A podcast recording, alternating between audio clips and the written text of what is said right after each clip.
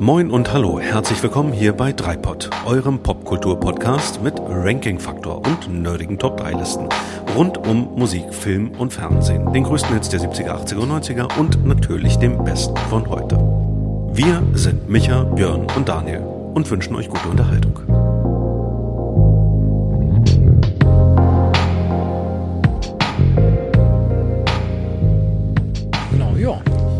Anfangen? Also laufen wir schon, oder was? wir laufen, ja, ja.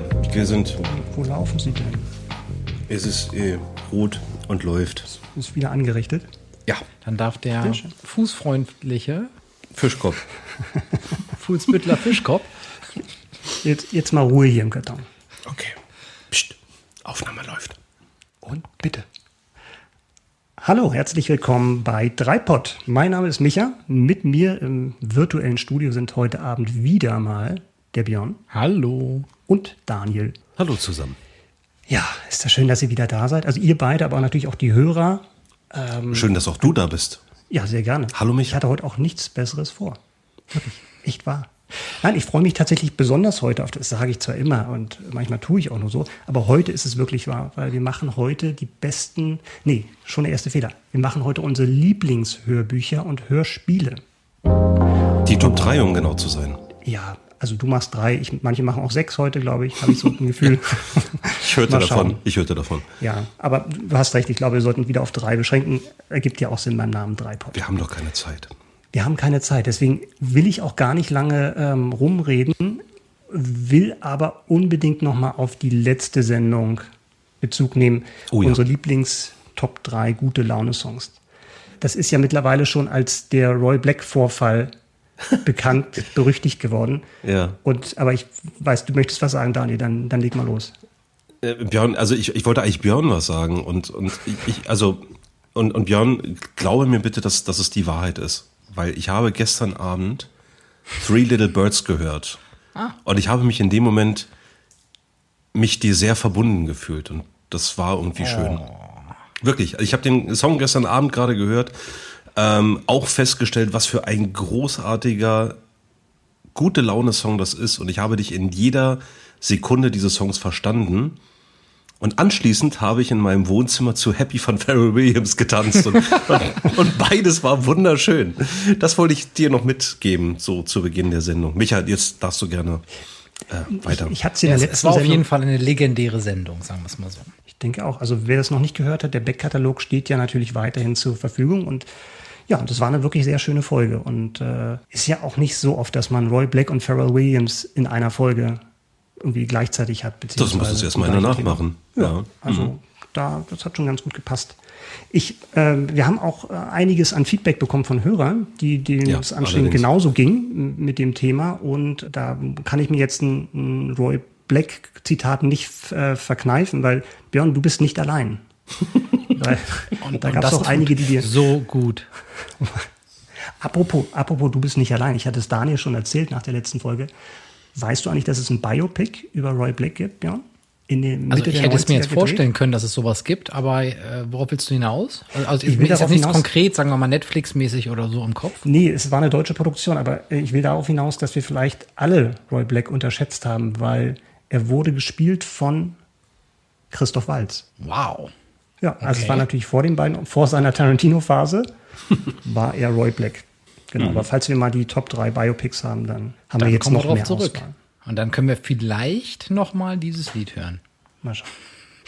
Über, übertreib's nicht. Ja. Aber genau, du Genau. sagtest ja schon, es gibt auch noch andere Menschen da draußen, die diesen Podcast hören und gesagt haben, Mann, war das schön. Roy Black. Schön auf die Oder habe ich da was falsch verstanden? Darauf wollte ich hinaus gerade. Also unser Hörer Paul hat sich da sehr, sehr positiv über deine Top 3 geäußert, konnte er alles unterschreiben.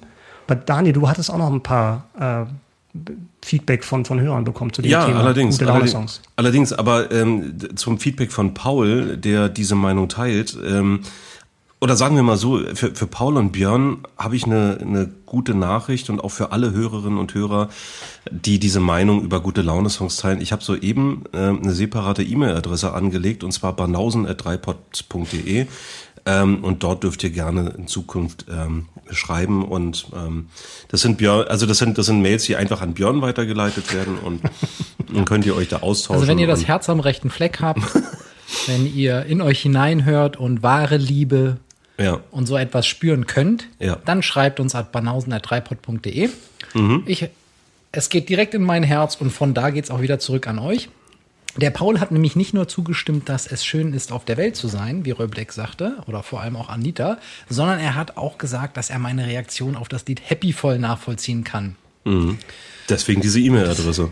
Und das ist natürlich wirklich, das geht runter wie Öl. Aber Ja. Daniel, er, er hat ja auch gesagt, dass er auch das äh, Don't Stop Me Now, was du nominiert hast von Queen, richtig klasse fand. Insofern. Das hat mich dann auch wieder, ja, ja, hat mich, hat mich dann auch wieder, auch wieder versöhnt. Aber vielleicht fangen wir mal vorne an. Wir haben ähm, ganz, ganz äh, tolles Lob bekommen. Also offensichtlich hat euch diese Folge gut unterhalten. Beispielsweise unsere Hörerin Mandy, ähm, die unsere aktuelle Folge abgefeiert hat und großen Spaß dabei hatte, uns, uns zuzuhören. Vielen Dank dafür.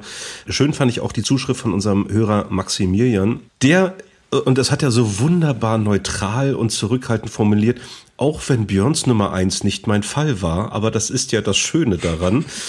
äh, jetzt kommt's aber, und da seid ihr beide eigentlich wieder in total guter Gesellschaft. Bei mir wäre auf jeden Fall der Intro-Song der Gummibärenbande gelandet. Also, ähm, Yes.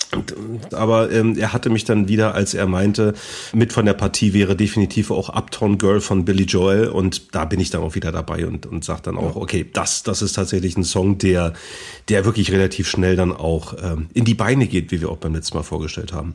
Ähm, last but not least, herzlichen Dank an Justina, die ein sehr schönes, umfangreiches Feedback ähm, geschrieben hat. Auch äh, Justina hat dankenswerterweise mal ihre gute Laune-Songs beigesteuert. Beispielsweise Je veux von Sass, Tainted Love von äh, Soft Cell und ähm, da war ich dann auch wieder voll dabei, Song 2 von Blur. Und äh, sie dann auch geschrieben hat, dass sie dabei äh, wunderbar durchs Haus hüpfen kann und das hat sich jetzt bei mir in, in den äh, Kopf eingebrannt. Aber gut, Song 2 von, von Blur ist, ist natürlich ein Klassiker und mit Damon Albarn kriegt man mich auch immer. Insofern herzlichen Dank für diese Zuschriften und diese tollen Inspirationen von euch. Ja, richtig schöne Vielen Sachen Dank. dabei. Ich habe auch noch äh, von unserem Hörer Benny haben wir ein, noch eine, eine Top 3 bekommen zum Thema gute Laune-Songs. Da waren zwei Sachen dabei, die ich gar nicht kannte. Das war äh, auf Platz 3 hat er The Hoosiers Choices, habe ich gehört, ist sehr eingängig danach. Auf Platz 2, das kennt man dann auf alle Fälle, Starship, We Built This City. Oh ja, sehr schön. wo, wo mir dann eingefallen ist, also auf alle Fälle gute Laune-Song, wo mir eingefallen ist, dass der Rolling Stone, der anerkannte Rolling Stone, das Magazin, diesen Song als schlechtesten Rock'n'Roll-Song der 80er Jahre äh, gerankt hatte. Au, au, au. Eieiei. Aber gut, Und- auch da sind wir ja. wieder bei dem Thema, die Geschmäcker sind verschieden und ähm, äh, erlaubt ist das, was gute Laune bereitet. Genau, das stimmt. Und auf Platz 1 hatte er Hot Chip, I Feel Better, kannte ich vorher auch nicht. Ist ein bisschen gewöhnungsbedürftig, aber sehr abgefahrenes Video und da war Benny auf dem Konzert und war ganz begeistert und ja, das ist ein top gute Laune-Song. Ja, also auch das äh, schöne Inspiration. Vielen Dank, Benny. Ja, vielen Dank an alle, die uns geschrieben haben. Es ist immer interessant, dann auch mal eine andere Meinung zu hören und was, was euch so gefällt.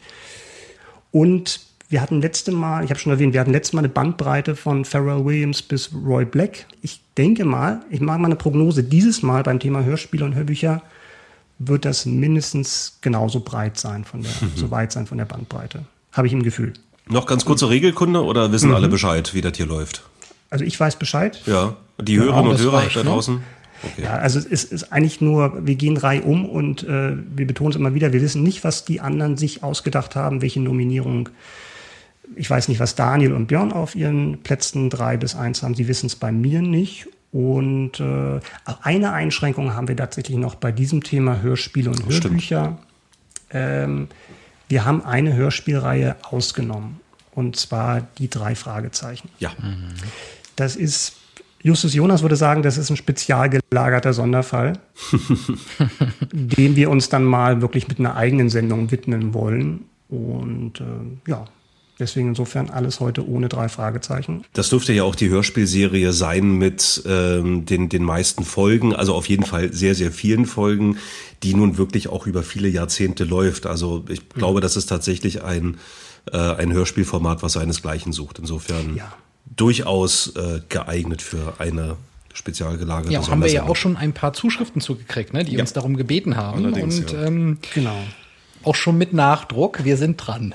Ja. Noch was zu den Regeln? Alles außer zum Hören, außer drei Fragezeichen. Genau, sehr, sehr griffiger Titel heute. Attacke. genau. Top 3, alles, was zum Hören ist und äh, lass einfach loslegen.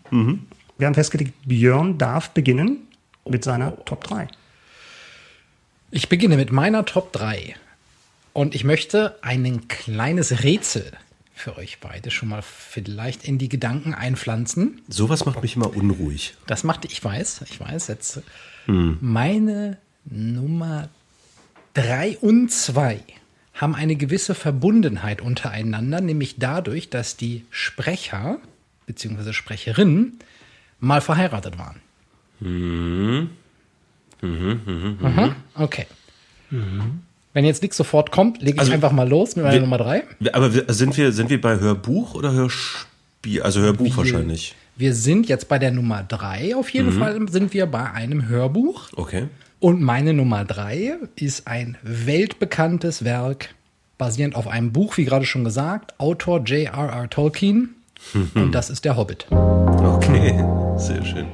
In der ungekürzten Version, Ja. also wahrer stundenlanger Hörgenuss, gesprochen von aha, Gerd Heidenreich.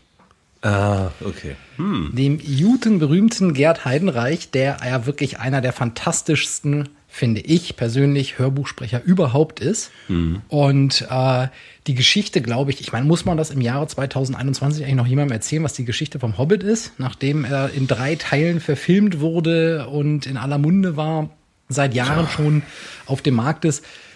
Es geht um einen ähm, Bilbo Beutlin, ein Hobbit, der sich auf den Weg macht äh, zum einsamen Berg, um einen großen Schatz der Zwerge dort zurückzuholen, den ein Drache namens Smaug gestohlen hat.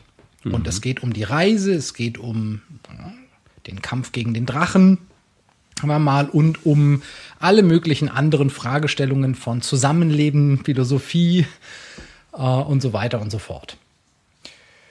Und ähm, ich glaube, das reicht eigentlich an dieser Stelle, um den Hobbit vorzustellen. Äh, Aber Björn, stell dir, stell, dir, stell dir einfach vor, weil du eben fragtest, muss man den Hobbit im Jahr 2021 noch erklären. Stell dir einfach vor, dieser Podcast wird irgendwann auf eine goldene Platte gepresst und ins All geschossen. Und dann ähm, hat das möglicherweise Relevanz, wenn irgendwo in fernen Galaxien mal jemand sich fragt, wer, wer der Hobbit, was ist das? Ne? Das stimmt, das stimmt. Ähm, das wäre dann eine andere Zielgruppe und ähm, insofern glaube ich, bleiben wir bei, bei unserer, von der wir vermuten, dass sie das schon ge ähm, gelesen, gesehen oder gehört haben. Und ähm, jetzt kann man natürlich sagen, okay, der Hobbit mh, war noch tolle Filme oder vielleicht auch nicht. Mag der eine oder andere sagen, das Buch ist doch schon ewig auf dem Markt. Wieso als wieso auch noch mal als Hörbuch? Also es liegt einerseits daran, dass ich das als Hörbuch gehört habe. Und zwar zum allerersten Mal. Also bevor ich ähm, die, die Filme gesehen habe, beziehungsweise auch noch mal dann mich ans Buch rangemacht habe, habe ich es gehört. Und deswegen hat es mich besonders verzaubert. Und ich habe es auch als erstes Werk aus dem ganzen Herr der Ringe Imperium, sage ich mal, aus dem Tolkien Imperium gehört. Das heißt also auch vor den Herr der Ringe Teilen. Das war also mein Intro quasi in diese Welt. Und ähm, ich finde eben, dass der, der Gerd Heidenreich ein ganz klasse ähm, ja, Hörbuchleser ist, mit so einer ganz tollen, warmen Stimme. Und er kann die auch so schön verstellen. Und ich möchte mal eine kleine Hörprobe für euch dazu geben. Ähm, wir Ui. sind jetzt schon im, äh, im Berg äh, in, äh, und ähm, der Bilbo ist äh, bereits beim Drachen Smaug. Und er weiß jetzt aber nicht genau, wie er weiter vorgehen soll. Er war in höchster Gefahr, unter den Bann des Drachen zu fallen. Aber er nahm allen Mut zusammen und antwortete, Nicht alles weißt du, o großmächtiger Smaug. Wir sind nicht allein des Goldes wegen gekommen. Du gibst also zu, dass ihr mehrere seid, lachte Smaug. Sag doch gleich, wir vierzehn. Und lass uns nicht länger raten, Herr Glückszahl. Ja, Sehr schön. Die, Ja, die Stelle zeigt so ein bisschen, wie schön er mit seiner Stimme spielen kann. Und er, er spielt mit dieser Stimme in allen möglichen Variationen. Er spricht einen Vogel, er spricht unterschiedliche Personen und dadurch erweckt sich das in meinem, in meinem Kopf zum Leben noch viel mehr als das gelesene Wort. Kennt ihr das? Habt ihr das Hörbuch gehört? Habt ihr mal ähm, oder, oder eines aus der anderen Reihe von Heidenreich hat, glaube ich, auch die anderen Hörbücher gesprochen vom Herr der Ringe. Also ich für meinen Teil nicht. Ähm, was ich aber, äh, der, der Gedanke, der mir gerade kommt und den ich sehr spannend finde, ähm, wenn man, wenn man so ein Hörbuch oder ein Hörspiel hört, dann konstruiert man sich die Welt natürlich irgendwie im Kopf. Ne? Also dann ist wirklich die Fantasie gefragt und was ganz spannend ist, ähm, ich, ich finde wirklich die Reihenfolge interessant. Wenn man zuvor das Buch gelesen hat, hat es eine andere Wirkung, wenn man erst das Hörspiel hört und dann später wird das irgendwann nochmal verfilmt.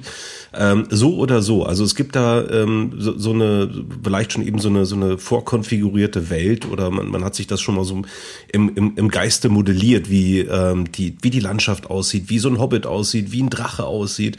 Und ähm, das finde ich dann tatsächlich ganz spannend, wenn man viele Jahre später dazu eine Verfilmung sieht oder vielleicht auch nochmal nachträglich das Buch liest. Ja, die Filme natürlich habe ich sie auch gesehen später noch. Äh, ich fand, sie waren insbesondere nach den, jetzt kommen wir bitte vom Thema weg, ein bisschen vom Thema weg, mhm. nach den, nach den Herr der Ringe-Filmen irgendwie eine, eine, ein bisschen eine Enttäuschung. Mhm. Ja, auch ziemlich viel dazu gestrickt, ne? Weil das Buch ist ja nun wirklich nicht sehr umfangreich, also gerade im Vergleich zu Herr der Ringe. Wenn man sich das mal ja. anschaut, dann ist es ja schon erstaunlich, dass man daraus drei abendfüllende Spielfilme macht. Da könnte vielleicht auch der kommerzielle Gedanke eine Rolle gespielt haben. Meinst du? Kann ich mir nicht vorstellen. Weiß ich auch nicht, aber äh, schmeiß ich mal so in den Raum. Nee, das, das wirkte so ein bisschen auch gezogen ne, in den mhm. Filmen. Jeweils dreimal drei, auch knapp drei, auch drei Stunden oder sowas sind die Filme. Ähnlich wie Herr der Ringe ja. oder sowas. Also zumindest so ich mein, in die Richtung. Ne? Ich weiß ja, glaube ich, nicht ganz so lang wie, wie die Herr, Herr der Ringe-Filme, aber ähm, ja, also ich glaube, das ging vielen so, dass die Filme länger waren, als es nötig war oder als es die Geschichte hergegeben hätte.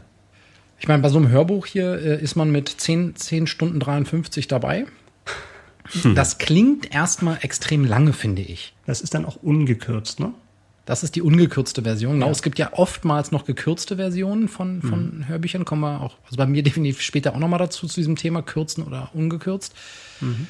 Ähm, für mich vergeht die Dauer, die, die, die, die Zeit da immer wie im Flug beim Hören. Deswegen mhm. kommen, sind da, sind im Endeffekt elf Stunden Hören dann, das hört man natürlich nicht am Stück, äh, aber dann auch, auch nicht viel für ein Hörbuch. Aber es mutet trotzdem viel an, angesichts dessen, dass das Buch ja nun wirklich kein Wälzer ist. Das stimmt, aber da fällt man halt, fällt einem auch mal auf, wie viel, wie viele Hörbücher tatsächlich gekürzte Fassungen sind, ne? Weil das ja. eben ja. dann doch, glaube ich, den meisten zu viel ist. Ähm, zumindest abschreckend wirkt, ne? wenn man es erstmal so auf einen äh, einfach als, als blanke Zahl sieht, dass man da irgendwie 14 Stunden oder sowas investieren müsste. Absolut. Das muss man erstmal toppen. Das kannst du jetzt mal versuchen, Daniel. Versuch das mal. Stimmt, ich bin ja die Nummer zwei heute, also der zweite in der Reihe. Mhm. Und ich mache mal weiter mit einem Hörspiel, also kein Hörbuch, sondern ein Hörspiel mit verteilten Rollen und allem, was dazugehört. Und dieses Hörspiel heißt 20.000 Meilen unter dem Meer. In hatten wir das schon mal kürzlich, der, das Thema? Nee. Wir hatten in der Weihnachtsfolge hatten wir Hast du mal erwähnt, ne? Aber ja. Ja, genau. wurde nicht nominiert. Da, da kommt nee, nee, uns, nee, nee, nee. Da kommt wir uns Déjà-vu her. Genau. Ja, und wie es bei solchen ähm, Geschichten so ist, da erzählt man am besten mal ganz kurz, welche Fassung man eigentlich meint. Ich meine selbstverständlich die Europa-Fassung von 1977, also aus dem Europa-Verlag. Ähm, das läuft heute unter dem Label Europa, die Originale, wenn mich nicht alles täuscht. Und ähm, dieses Hörspiel, das ist tatsächlich eine ganz krasse Kindheits- und Jugenderinnerung bei mir. Ein Hörspiel, das ich als Kassette hatte, also als Musikkassette und ähm, für die Jüngeren, jetzt erzählt der alte Mann wieder vom Krieg. Ähm, also kein Streaming, keine digitalen Daten, keine CD, sondern Audioinformation auf Magnetband. Und warum ist das relevant und wichtig? Ähm, die Kassetten als auch die Abspielgeräte, die unterlagen halt einem gewissen technischen Verschleiß. Und diese Kassette hatte ich derart überstrapaziert und wenn mich nicht alles täuscht, habe ich die Kassette von meiner Schwester geerbt. Also sie wurde schon vorher ähm, technisch strapaziert, diese Kassette. Die war bereits äh, derart in Mitleidenschaft gezogen, dass ich einzelne Passagen gar nicht mehr eindeutig hören konnte. Und erst Jahrzehnte später, als ich dieses Hörspiel dann in, in einer digitalen Version hatte, komplett verstanden habe, worum es da eigentlich gerade geht. Also dieses Hörspiel ähm, Kindheit und Jugend und und Einschlafunterhaltung schlechthin für mich gewesen. Inhaltlich, äh, ja, selbe Frage, Björn, ne? Muss man 20.000 Meilen unter dem Meer heutzutage noch erklären? Ich finde, ich fand die Geschichte schon immer total spannend. Hm, Wie ich eben schon angedeutet habe, ähm, es passiert ganz viel im Kopf. Ja? Also man, man spinnt sich diese Welt zurecht, man, man entwickelt ähm, ein Bild von den Personen, man entwickelt ein Bild von diesem, von diesem Unterseeboot, der Nautilus. Und klar, das wird dann irgendwann auch nochmal so ein bisschen beeinflusst und gefärbt von den Verfilmungen, die es da beispielsweise gab oder Illustrationen, die man gesehen hat. Aber ich kann mich eben erinnern, dass ich schon immer, also auch eben im frühen Kindesalter, wenn ich dieses, dieses äh, Hörspiel gehört habe, eine sehr lebhafte Fantasie zu dieser Geschichte hatte. Die Cover, wo du gerade von Bildern sprichst, ne? Cover sind ja auch so eine Sache bei Hörspielen, ne? Mhm. Ja. Bei, dass man tatsächlich noch, dadurch, dass es ein physischer Datenträger war, den man in der Hand hatte und eigentlich nichts anderes zu tun hatte, während man die Geschichte gehört hat, Mhm. sich wirklich in diese, diese Bilder, diese gemalten Bilder ähm, reinversetzen konnte. Und noch Ja. mehr, insbesondere wenn es sogar eine LP war. Also tatsächlich Platten mit der gewissen Größe, ein Plattencover.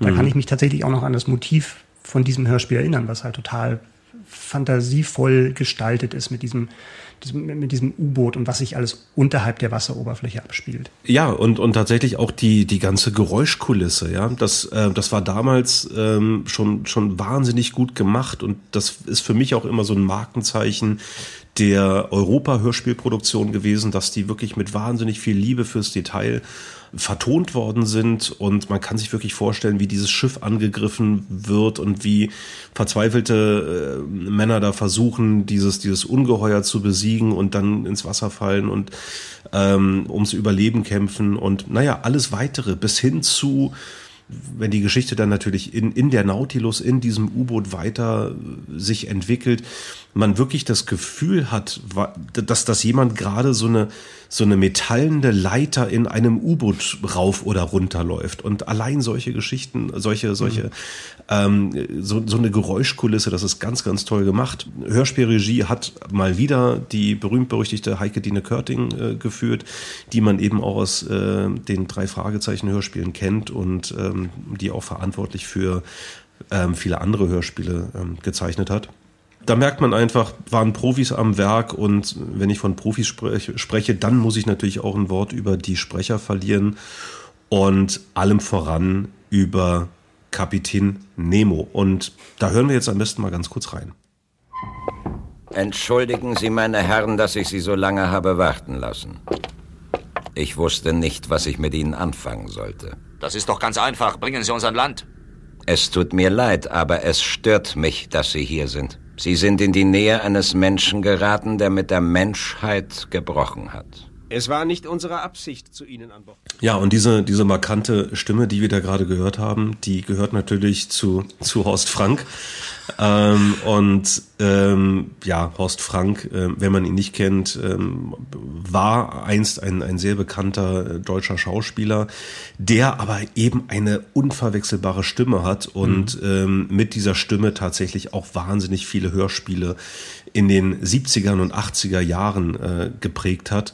Und man kennt ihn ähm, wahrscheinlich auch, oder eingefleischte Fans der drei Fragezeichen kennen ihn als Kommissar Samuel Reynolds, den er jahrelang gesprochen hat, ähm, oder auch ähm, viele Rollen in der Gruselserie von Europa äh, gesprochen hat, Erzähler in, in der Flash Gordon-Reihe war, um da eben nur einige zu nennen. Und tatsächlich, ähm, allein wegen Horst Frank ist es schon wert, dieses Hörspiel einzulegen. Das macht wirklich ganz, ganz viel Spaß. Sehr, sehr gute Wahl. Spannend. Habe Ja. ich auch auf meiner Longlist gehabt und hätte ich dir fast weggeschnappt. Aber kann ich unterschreiben. Also höre ich immer wieder gerne und also schon seit Jahrzehnten und äh, ist wirklich atmosphärisch super und Horst Frank ist halt der Hammer. Ich hatte auch ein bisschen Sorge, dass wir uns da doppeln. Also ich, ich hielt es Ja. nicht für völlig ausgeschlossen, ähm, da ich mich tatsächlich daran erinnere, dass auch du das gerne gehört hast immer und ähm, Ja. war nicht so ganz abwegig. Aber ja, meine Nummer drei. Ja. Also ich finde das total spannend. Ich kenne das gar nicht, diese Version. Mhm. Die noch nie gehört. Äh, Was ich aber auf meiner Longlist hatte, war das Hörbuch 20.000 Meilen unter Meer von Mhm. Ja. Jürgen Mhm. Kluckert erzählt. oh ja, das ist auch gut. Muss was auch super sein. ebenfalls Hm. fantastisch ist. Ja. Also ja. insofern eigentlich total abgefahren gerade. Es ist ja, Ja. Mhm. was völlig anderes, ein Hörspiel und ein Hörbuch. ja. Ähm, ich kann mir auch vorstellen, dass das atmo atmosphärisch vielleicht noch wesentlich besser ist im Hörspiel. Ja. Aber das Buch ist trotzdem ebenfalls eine Empfehlung wert. Vor allem Jürgen Kluckert ist ja auch eine Größe. Ja. Ähm, Und äh, ähm, da kann man natürlich in der ungekürzten äh, äh, Hörbuchversion ist man gleich wieder bei einer ganz anderen Dimension. Ja. Aber tatsächlich in, in Vorbereitung auf die Sendung bin ich auch über dieses Hörbuch ähm, eben gesprochen von Jürgen Kluckert äh, gestolpert und habe mir das auf die Liste gepackt. Da habe ich gesagt, muss ich unbedingt mal reinhören. Insofern schön, dass du es nochmal erwähnst. Weil, weil ich gerade 17 Stunden läuft das. Okay. Das, okay, das dauert dann ein bisschen, bis ich das durch habe, aber äh, ja. Aber Ja, ich leite, ich leite, ich leite gerne mal das Hörspiel auf Kassette aus. Dann kannst du, Dann, uns dann muss ich danach noch mal altes austauschen. Kassettendeck wieder rausholen. Dann hier, können wir uns ne? danach mal austauschen. Ja, ja. ja, schöne Wahl. ja. Micha, Sehr gut. Ja, ich, du hattest Angst, dass, äh, dass wir uns was wegnehmen. Ich hatte ein bisschen Sorge, dass ich mich vielleicht sogar schon mal wiederhole, weil ich hatte ja in der, in der Folge mit unseren Weihnachtstraditionen auch schon ein Hörspiel genannt, Ja. was mir sehr am Herzen liegt, auch Jules Verne, oh, äh, die Reise zum Mittelpunkt der Erde. Das wäre ein würdiger Vertreter gewesen, eine würdige Nominierung für heute. Ähm, aber ich habe mich für was anderes entschieden. Ich habe mich für eine Folge einer Jugendhörspielreihe äh, entschieden, auch aus dem Hause Europa und aus dem Jahre 1980. Und meine Nummer drei ist Trixie Belden entlarvt den falschen Onkel. wundervoll. Und da muss ich mich schon mal eigentlich schon mal entschuldigen, weil ich habe gerade den Titel vorgelesen. Da stecken ja schon mal zwei Spoiler drin. Also ja, der Onkel ist falsch. Und ja, Trixie Belden entlarvt ihn. Ich weiß nicht, ob das von Anfang an so gedacht war oder ob da jemand auf Nummer sicher gehen wollte, dass die Leute irgendwie abspringen. Es wird nämlich, nämlich ein Großteil der Folge irgendwie offen gelassen, ob das jetzt wirklich ein Hochstapler ist. Also kurz mal zur Reihe Trixie Belden, das hatte, glaube ich, so 10, 12 Folgen gehabt damals, 70er, 80er Jahre äh, Europaproduktion. Es gibt auch noch andere. Ähm, das ist, Trixie Belden ist ein junges Mädchen, Alter wird nicht genau gesagt, man schätzt mal so auf 13 ungefähr und ist Teil einer, da passt das Wort wirklich in dieser Zeit, einer Clique, einer Jugendclique mit, äh, mit, mit ihren Brüdern und Freundinnen und sowas. Und in dieser Folge. Die Rotkehlchen. Die Rotkehlchen, genau. In dieser Folge ähm, hat, hat ihre, ihre Freundin, eine ihrer besten Freundinnen, Dina, hatte Kummer. So fängt die, fängt die Folge an. Dina hatte Kummer. Das konnte eigentlich jeder sehen. Ja, aber warum Ja. hatte sie Kummer? Weil es ist ein, ein Mann in das Leben ihrer Familie getreten, der sich als ihr Onkel, als ihr lang verschollener Onkel ausgibt. Onkel Toni. Und Trixie ist das von Anfang an so ein bisschen, ähm, kommt das ein bisschen spanisch vor. Und ähm, sie ist Hobbydetektivin. Ich merke, Björn lacht schon. Ähm, sie ist Hobbydetektivin und äh, löst halt in jeder Folge irgendwelche Fälle. Und ähm, da ist es halt sehr persönlich. Und ähm, sie macht sich halt auf und will halt, will halt rausfinden, was es mit diesem Typen, der vorgibt, Onkel Toni zu sein, äh, auf sich hat. Und ähm, stellt da auch Ermittlungen an. Und ähm, ich habe da auch mal ein Hörbeispiel und da können wir auch gerne mal reinhören. Sie ähm, hat einen Tipp bekommen und versucht jetzt in der berühmten und der, der ver, verrufenen äh, Turmstraße einen Mann namens Olifant ausfindig zu machen. Und das klingt dann so. Sie sind also wirklich Herr Olifant. Allerdings. Und wer bist du? Trixie Belden. Mein Vater arbeitet in der Bank. Peter Beldens Tochter? Ich habe schon in der Zeitung von dir gelesen. Du spielst gern Detektiv, wie? Mhm. Kommst du jetzt freiwillig mit herein, oder? Meine Mutter wartet schon seit einer Stunde auf mich. Bestimmt hat sie schon die Polizei verständigt. Lassen Sie mich lieber los. Niemand weiß also, wo du bist. Na komm, Die Polizei wird nicht lange brauchen, bis sie mich gefunden hat. Eine Menge Leute haben mich von der Hauptstraße in diese Richtung gehen sehen. Wenn sie mich nicht loslassen, wird es hier bald vor Polizei wimmeln. na schön, verschwinde. Und lass dich hier nie wieder sehen. So, Das muss erst mal sympathischer Typ, ne? Das Ja, ist echt, also echt das- ein Schätzchen. Also ich, ich muss ganz ehrlich sagen, der Typ von der Stimme her schon, von dem, was er sagt, das ist, das, das ist schon mal ziemlich creepy. Ja. Auf jeden Fall. Ja. Also, für Also so ein das- Jugendhörspiel auch. Ja, für ein Jugendhörspiel bretthart. Ja, und ich finde, sie spielt das auch super. Also gerade auch in der Szene. Das ist äh, Susanne Wulko, ähm, gesprochen, die spricht die Trixie Bellen und macht das wirklich super. Also ich habe selten so einen Jugend- oder einen Kindersprecher gehört, die wirklich so unbefangen und so natürlich spielen können wie sie. Und er hat das wirklich ganz toll gemacht und auch in der Szene hört man das dann, tatsächlich, wie, wie gut sie tatsächlich da schauspielert. Ja. Und, Wie äh, alt es war die denn damals, als sie das gespielt, äh, gesprochen hat? Ich glaube, die war, in, war glaube ich, in dem Alter, in dem auch die Rolle so angelegt war. Wow, okay, Also ja. so roundabout. Ne? Die sind ja dann eher später dann ähm, älter geworden, wenn die Reihen länger gegangen sind, so wie bei den drei Fragezeichen es der Fall war. Aber Mhm. damals war die Haut auch so jung. Ähm, Und ja, das ist auch schon so eine Szene, wo es auch so ein bisschen unheimlicher wird. Der will die da ins Hotel zerren und so. Also ist, das war schon äh, zum Einschlafen damals schon wirklich so kritische, kritische Szene, ne? wenn so ein Erwachsener dann irgendwie so ein, so ein Mädchen belästigt. Schon das starker Tobak, ja. Ja. dadurch, dass es eine, eine weibliche Hauptfigur ist, bin ich wahrscheinlich gar nicht die Zielgruppe. Also nicht gewesen und heute erst recht nicht. Ich habe die Kassette, glaube ich, auch damals von meiner Schwester geerbt. Das hattest du ja auch schon angesprochen, Daniel, ne? dass das früher auch gang und gäbe war, dass man halt diese, diese LPs oder MCs dann tatsächlich auch von größeren Geschwistern bekommen hat oder gebraucht kauft auf dem Flohmarkt. Also es geht wirklich durch mehrere Hände oder man leiht sie sich aus. Ähm, ist schon nochmal äh, eine Besonderheit gewesen. Und das sind wirklich so Geschichten, die für mich Nostalgie pur sind und Ja. die ich heute noch gerne höre, weil mir diese Geschichten, gerade diese alten Hörspiele, das bieten, was mir, ähm, was ich mir davon erwarte, und das ist halt Entspannung. Mhm. Also Ja, diese. Gewohnt, diese Gewohnheit, ich höre jetzt selten Hörspiele oder Hörbücher, wo ich tatsächlich das zum ersten Mal konsumiere oder vielleicht vorher nicht das Buch gelesen habe, sondern ähm, ich greife ganz oft dann wieder auf alte Sachen zurück, die wirklich ähm, ja so, so ein Teil der Kindheitsgeschichte sind bei Mhm. mir. Und ähm, Aber das ist auch, Ja. es hat bei- bei mir auch ungefähr eine Millisekunde gedauert, bis alleine der Sound, der ist schon Mhm. so typisch für die Zeit damals, für die Hörspiele äh, damals. Das war unverkennbar. Also Ja, auch der Sprecher von dem Olifant, also den, den, den hat man ja auch in allen Mm, ja. Jugendhörspielen gehört, also sei es Fünf Freunde, TKKG und, und Mhm. auch bei zig Europa-Hörspielen, möchte ich meinen. Ja. Also ganz, ganz toller Sprecher auch gewesen.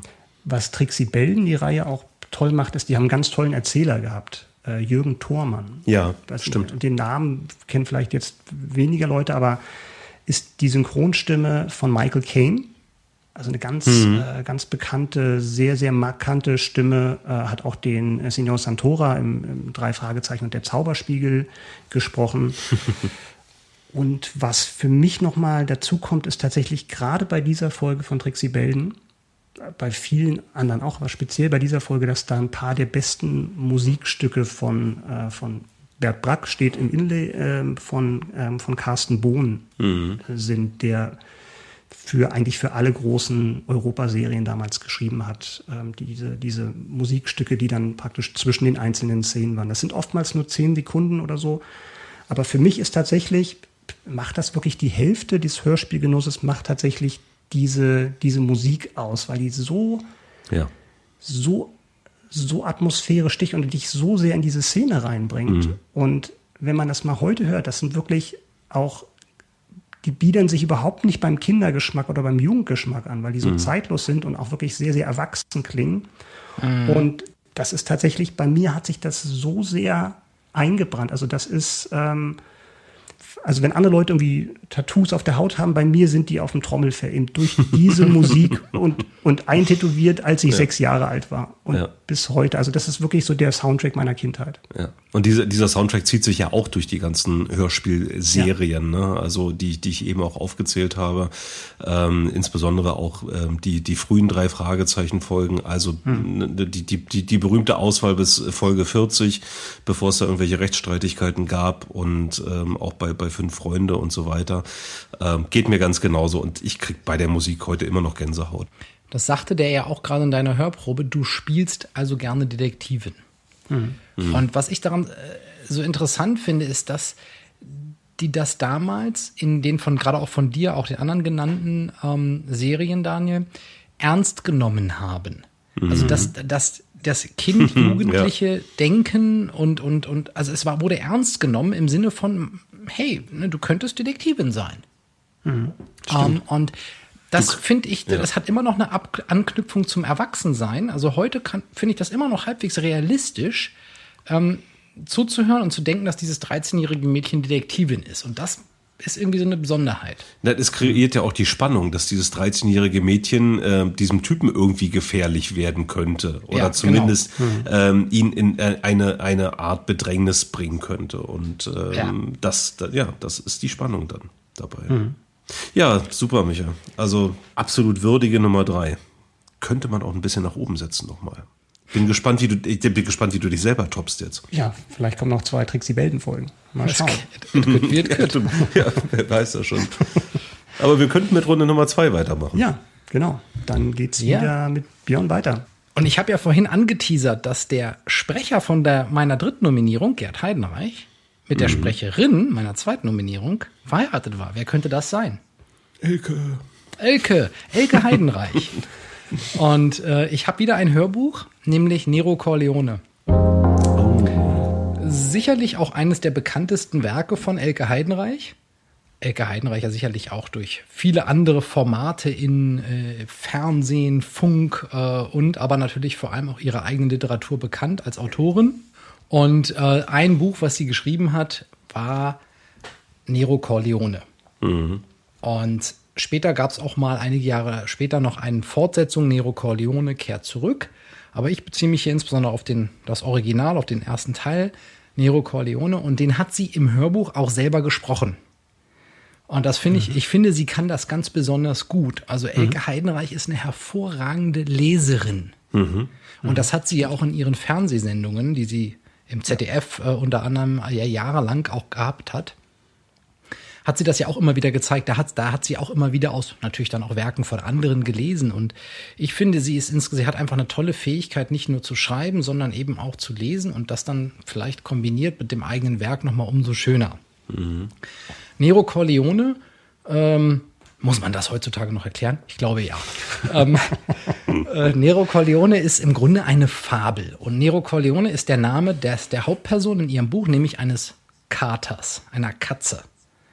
Ähm, es ist eine Fabel, bei der, ähm, wie gesagt, im Grunde genommen auf der oberflächlichen Ebene geht es um einen Kater, der in Italien geboren wird, wo eine, ein deutsches Ehepaar Urlaub macht, jedes Jahr, äh, in der Nähe eines Bauernhofs. Und auf diesem Bauernhof wird an einem Tag eben auch ein gewisser Kater geboren und die Frau ähm, dieses deutschen Ehepaars, die verliebt sich in diesen Kater, nimmt ihn mit nach Deutschland und der Kater durchlebt dann, also aus der Perspektive des, oder des Katers, äh, der die Hauptfigur ist, wird dann so ein bisschen das Leben in Deutschland geschildert und eines Tages geht es auch wieder zurück nach Italien an eben diesen Ort, wo er auch ursprünglich herkam. In Wirklichkeit ist es also keine äh, pure Katzengeschichte, sondern es ist eine Fabel, bei der es eben um das Leben geht, um Heimat, um Liebe, um das Älterwerden, um vergangene Liebe, um Sterben im Endeffekt dann irgendwann auch. Und das ähm, verpackt sie eben in dieser Geschichte über Nero Corleone, der ähm, eben ein schwarzer Kater ist mit einer weißen Pfote und, ähm, und der ein Löwenherz hat, wie der Name schon sagt. Und ähm, ich gebe mal eine kleine Hörprobe aus ähm, einem Kapitel, in dem er jetzt ähm, wieder nach Italien zurückgekommen ist, aber seine ursprüngliche Liebe, also eine andere Katze, war verstorben und er hat jetzt wieder eine neue kennengelernt in seinen späten Jahren. tief und schloss die Augen. Sein Herz pochte zum Zerspringen.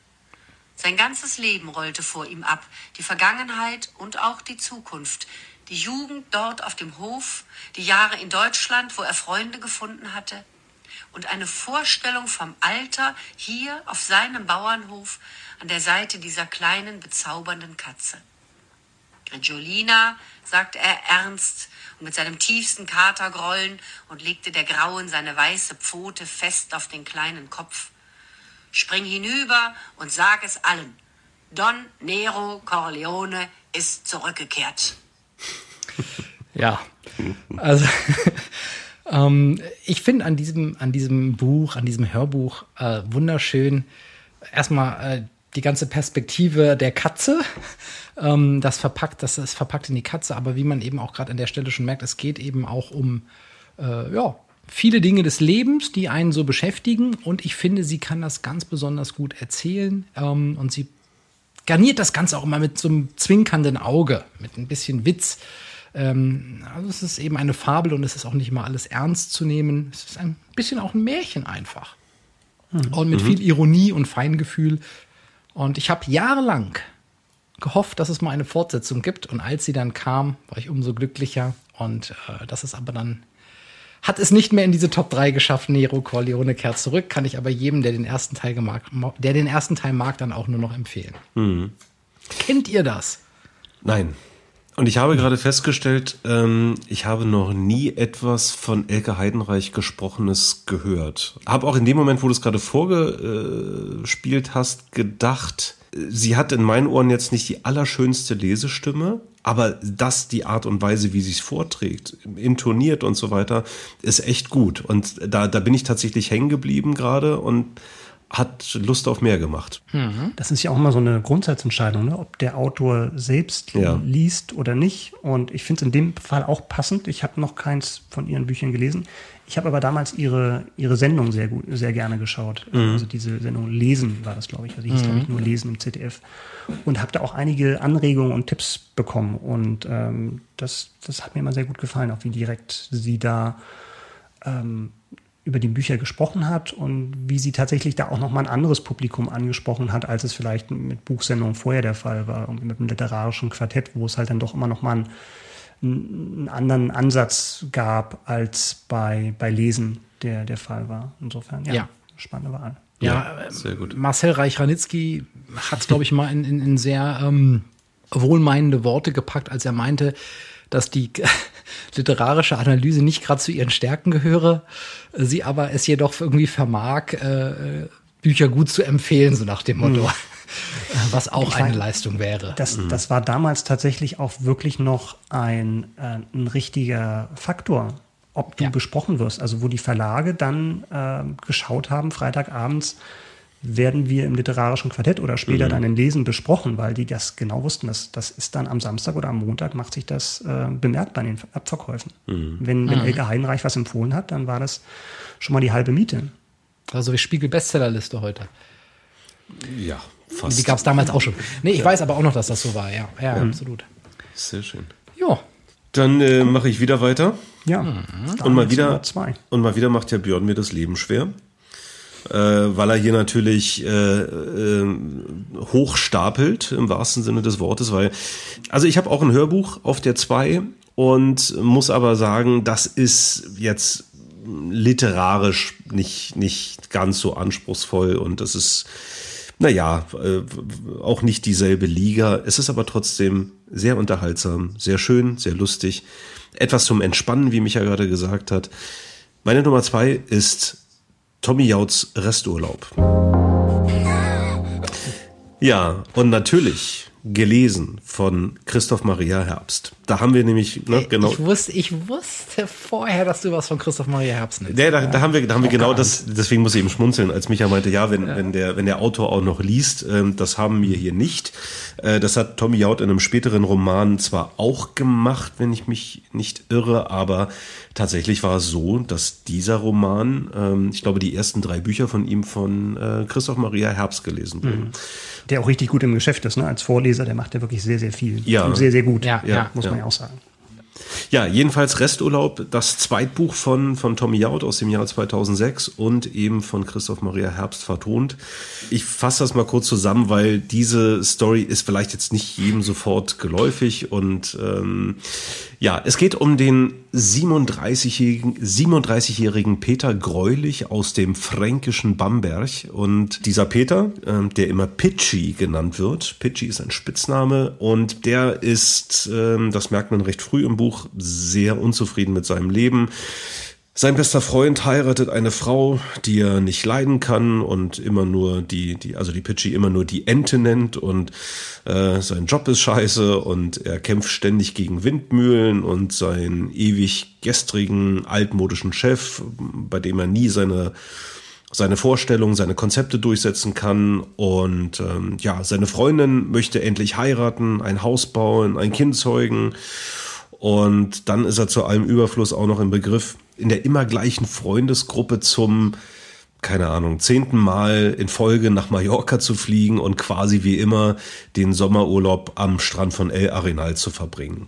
Und ja, das führt ähm, zu so einer Art Kurzschlussreaktion. Kurz vor, kurz vor Abflug ähm, nach Mallorca ähm, beschließt er, noch am Flughafen Nürnberg aus seinem bisherigen Leben auszubrechen. Und das soll es jetzt erstmal an Zusammenfassung und, und Teaser sein, ähm, weil da kann ich tatsächlich jedem, dem, den, den das gerade irgendwie so ein bisschen angesprochen hat, äh, empfehlen, da mal reinzuhören oder auch reinzulesen. Also ich habe tatsächlich auch seinerzeit das Buch gelesen und ähm, dann auch das Hörbuch gehört ja, Christoph Maria Herbst, ähm, es ist einfach herrlich gelesen. Ja, also die, die Intonation, die, die unterschiedlichen Tonlagen, wie er auch verteilte Rollen liest und auch die ganz unterschiedlichen Dialekte, das äh, bekommt Christoph Maria Herbst wirklich wunderbar hin und tatsächlich irgendwann denkt man auch nicht mehr an Stromberg. Also das kann man dann irgendwann auch einigermaßen gut ausblenden. Ähm, ich habe da am Anfang ein bisschen, bisschen gebraucht, aber Stichwort Dialekte, ich würde sagen, wir hören hier mal ganz kurz rein. Mensch, Bitschi, da kriegt man ja ein Herz, Kaspar, stöhnte er in breitestem Mittagspausenfränkisch. Ich setzte mich. Cecco blickte zunächst auf meinen Strafzettel, dann auf mich und stellte erst dann seinen Bierkrug ab. Wenn du Touristen aufschreiben würdest statt deiner Freunde, würde dich auch keiner erschrecken. Mhm. Ja, also das war äh, der Dialog zwischen Pitschi und Cecco, seinem ähm, Freund, äh, den er schon seit vielen, vielen Jahren kennt. Und hier hört man schon ganz gut, dass Christoph Maria Herbst ähm, viel Wert darauf legt, diese Dialekte äh, gut rüberzubringen und äh, sich auch Mühe gibt, die Charaktere entsprechend unterschiedlich zu, zu spielen und vorzutragen. Und wie ich schon gesagt habe, inhaltlich und literarisch darf man hier kein Weltkulturerbe erwarten. Irgend, irgendjemand hat mal geschrieben, Tommy Jaut hätte den deutschen Männerroman wiederbelebt. Und ähm, es ist einfach lustig und unterhaltsam. Man muss nicht viel nachdenken, ähm, wenn man mal eine vier Stunden Zugfahrt vor sich hat, wenn man dann mal wieder reisen äh, darf oder einen acht Stunden Flug oder was auch immer, dann packt man das ein, döst so vor sich hin und, und äh, hat einfach eine gute Zeit, ja, weil es einfach nicht mega anspruchsvoll ist, aber ja, es ist äh, eine, eine lustige Story, die auch in Teilen ein bisschen aberwitzig ist und dem passieren dann wo auch immer, das verrate ich jetzt nicht, ganz äh, kuriose Dinge. Ja, ich lasse es auch mal offen, ähm, ob er dann in seinem neuen Leben bleibt oder vielleicht doch in sein altes Leben zurückkehrt. Naja. Interessiert mich jetzt schon. naja. Also, ähm, ich, ja. ich kannte nämlich weder Tommy Jaud Mhm. noch das Buch vorher. Ja. Aber so wie du es erzählst und alleine wenn der Protagonist Pitchy heißt ja. äh, und äh, die, die, die Vorgeschichte ungefähr so, so klingt wie äh, die, Kur- die, die Kurzzusammenfassung von ähm, der Situation, in der sich der Protagonist in American Beauty befindet. Ja. Ähm, da musste ich mir gerade dran denken. Klingt irgendwie so, als würde ich mir das gerne mal anhören. Also ich habe das, das Buch nicht gelesen und auch das Hörbuch nicht gehört, aber im Vollidiot, also den Ernst, Erstling von Tommy Jaud damals Ja. gelesen und Ja. fand ich auch sehr, sehr gut. Ja. Micha. Ja, du, du schon ich, wieder. Ich schon wieder. Meine Nummer zwei ist ein, auch ein Hörspiel. Also ich bleibe dem, dem Hörspiel treu im Vergleich zum Hörbuch. Und äh, das habe ich schon, glaube ich, hunderte von Malen gehört, insgesamt in meinem Leben. Also auch ein Klassiker aus dem Jahre 1979. Mhm. Auch aus einer Hörspielreihe. Und diese Reihe heißt Fünf Freunde und die Folge heißt Fünf Freunde im alten Turm. Sehr gut. Das ist eine Folge, die ich bis heute liebe. Und ich habe mich Ja. gefragt, warum ich gerade diese Folge so liebe. Ähm, auch Europa-Hörspiel. Und äh, ich glaube, es liegt zum Teil daran, dass es im Winter spielt. Und ich finde, Hörspiel und Winter gehören irgendwie zusammen. Ich hatte das ja in der Weihnachtsfolge schon mal so Mhm. kurz gestriffen. Das ist eben, wo man dann wirklich guten Gewissens zu Hause bleiben kann und sich dann Hörspiel anmachen kann. Entweder das wirklich dann direkt wirklich genießt und ganz darauf einstellt oder nebenbei halt. Ja. Beim Kochen, ich mache das gerne in der Küche, ein Hörspiel an, während man irgendwas vorbereitet. Ähm, das ist auch wieder eine kurze Geschichte, 42 Minuten lang und es spielt, also zur Story, okay. Ähm, während Trixie Belden entlarvt den falschen Onkel, zwei Spoiler im Titel hat, ist, Mhm. ist Fünf Freunde im alten Turm eigentlich eine Mogelpackung. Weil im alten Turm sind sie gefühlt ein paar Minuten, also ganz am Ende. Also Das Mhm. ist jetzt noch nichts, dass ich da irgendwie was Großes verrate. Es geht darum, dass die fünf Freunde, Julian, äh, Dick, George, N und natürlich Timmy der Hund äh, im Winterurlaub fahren in die Alpen, wo sie sich angeblich von einer Grippe erholen. Das heißt angeblich, so wird es gesagt, sie müssen sich von einer Grippe erholen. Ähm, dann merkt man auch, dass es schon ein paar Jahrzehnte, ein paar Jahrzehnte auf dem Buckel hat, Ja. diese, diese klingt, also klingt wie Kinderlandverschickung, wenn du mich fragst. so, aber- genau so ja. klingt's. Also Ja. das Buch, die Geschichte, dem, die, äh, dem das Hörspiel zugrunde liegt, ist von 58, 1958, das Hörspiel von 79. Mhm. Das Alter wird nachher auch nochmal eine Rolle spielen.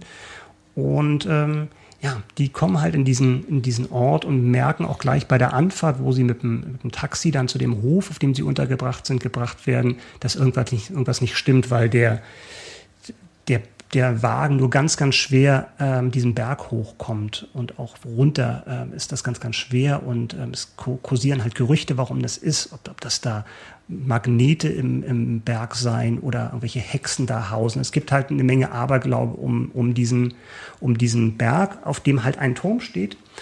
Und ähm, dann eines Abends, während die sich dann ins Bett gelegt haben, nachdem sie ähm, gegessen haben. Essen ist sowieso ganz, ganz wichtig bei den fünf Freunden. Also wird Ja, viel das- das gegessen. stimmt. Es wird, Ständig. viel, es wird viel Kakao getrunken und Ja, Anne fragt, ob noch eine Cola da ist und äh, was ist eigentlich mit dem eingepackten Schinken. Dann essen wir jetzt Eier, ist mir, ist mir lieber als Schinken.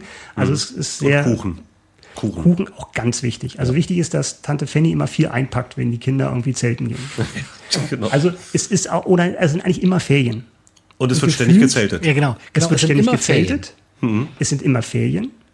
Es gibt eigentlich immer irgendwelche Schmuggler. Ja. Äh, Es gibt, ähm, es gibt Zigeunerkinder, also Zitat Ja. aus den fünf Freunden, ganz Ja. wichtig. Ja.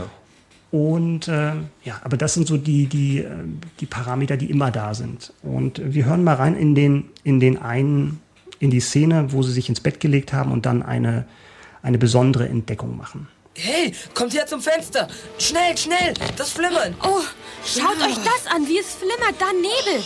Genau über dem alten Turm. Der Nebel verschwindet. Schaut, er wechselt die Farbe. Und Jetzt ist es dunkel. Was für eine merkwürdige Geschichte. Aber bestimmt gibt es morgen eine vernünftige Erklärung dafür. Wahrscheinlich wird in der Umgebung gesprengt. Kommt, wieder in die Betten. Wir wollen es doch nicht erkälten. Ja, Julian, der alte Spießer, Ja. macht dann mal wieder Schluss und Mhm. gibt die Kommandos und alle folgen. Genau. Hat er nicht recht? Hat er nicht recht? War doch gerade erkältet, ne? Er ist, Also, ja, eben, genau. Ach, er ist der. Vernünftige auf alle So Fälle, das kann man sagen. ja, ja. Die Stimmen, äh, wer sie nicht erkannt hat, Oliver Rohrbeck natürlich, äh, Mhm. Oliver Mink als, als Dick, dann Ute Rohrbeck, die Schwester von Oliver Rohrbeck, auch im wahren Leben die Schwester, und Mord Ackermann als George. Und ähm, ja, natürlich feste Größen in, in der Hörspielbranche und in der Synchronbranche, vor allem Oliver Rohrbeck, aber auch Oliver Mink, sehr bekannt, ähm, wer die Stimme bekannt vorkam, dann vielleicht am ehesten als deutsche Stammstimme von Mark Wahlberg. Ja. Den spricht er nämlich eigentlich seit, seit Ewigkeiten oder auch als Station Voice von Pro7. Und das war halt so gerade so eine typische Szene für die fünf Freunde, wo sie eine Entdeckung machen und dann wird natürlich dann im nächsten, am nächsten Morgen dann natürlich auch die Fährte aufgenommen, wo sie halt erkunden, was es halt mit diesem Berg auf sich hat und mit diesem Flimmern und mit diesem Turm und dann geht es um geheime Nachrichten und ähm, ja, ich kann, ich kann tatsächlich, mit, das ist ja normalerweise ist es eine Floske, aber ich glaube, ich kann es wirklich mitsprechen.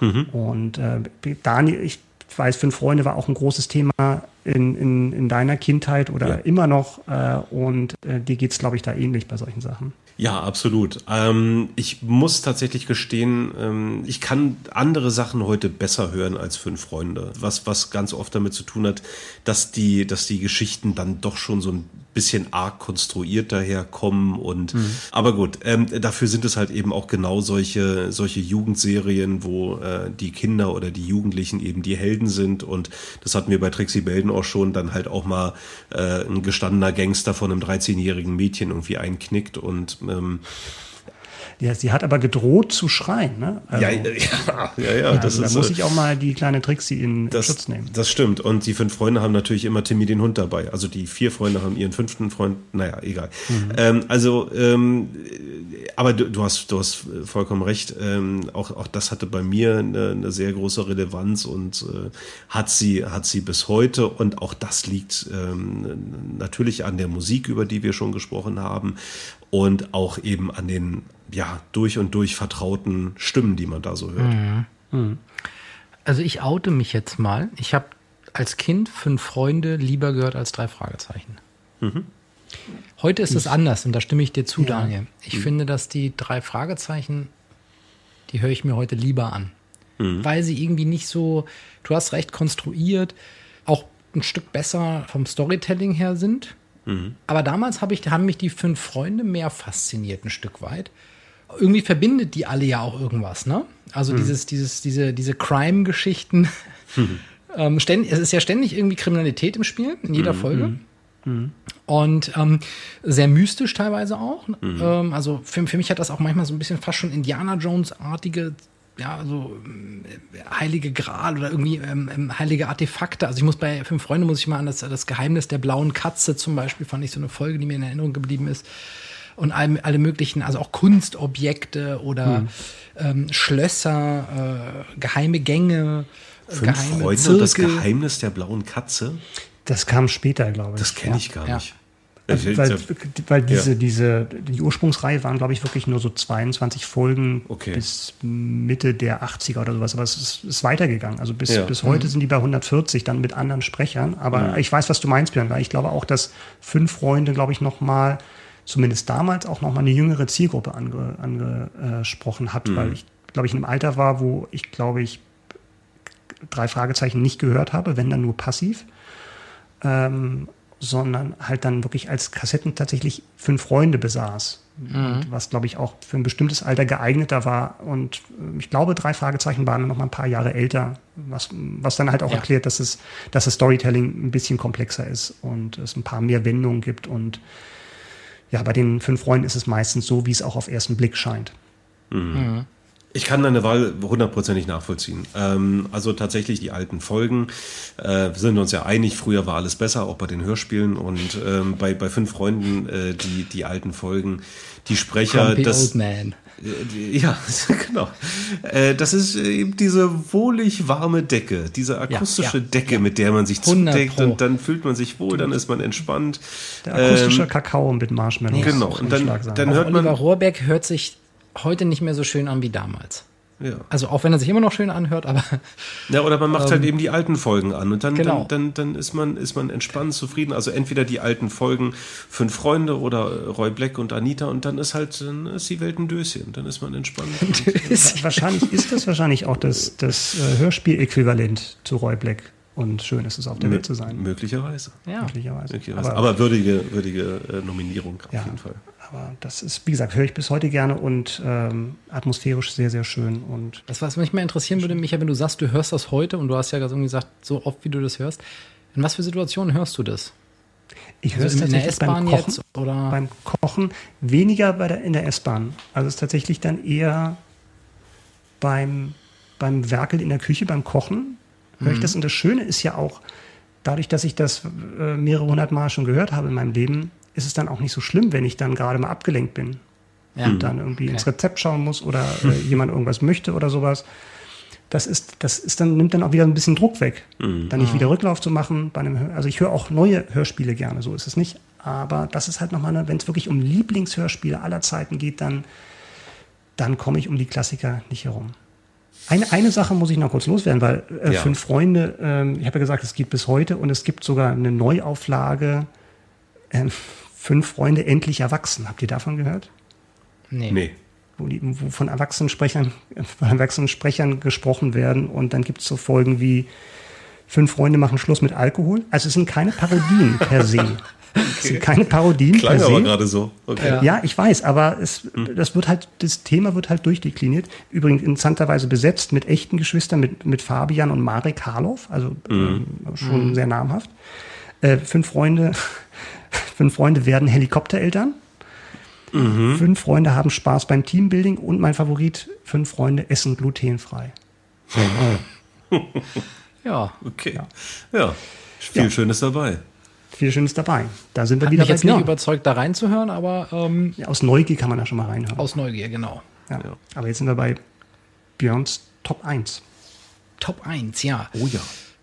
Meine Nummer 1, Tribute von Panem. Yes. Also auch wieder ein Hörbuch. Ja. Wieder die ungekürzte Version. Ich erkenne ein Muster. Ja, Du erkennst ein Muster, genau. Ja. Das ist also sind drei Bücher, geschrieben Mhm. von der Autorin Suzanne Collins, gelesen, ähm, alle drei Hörbücher äh, von Maria Koschny,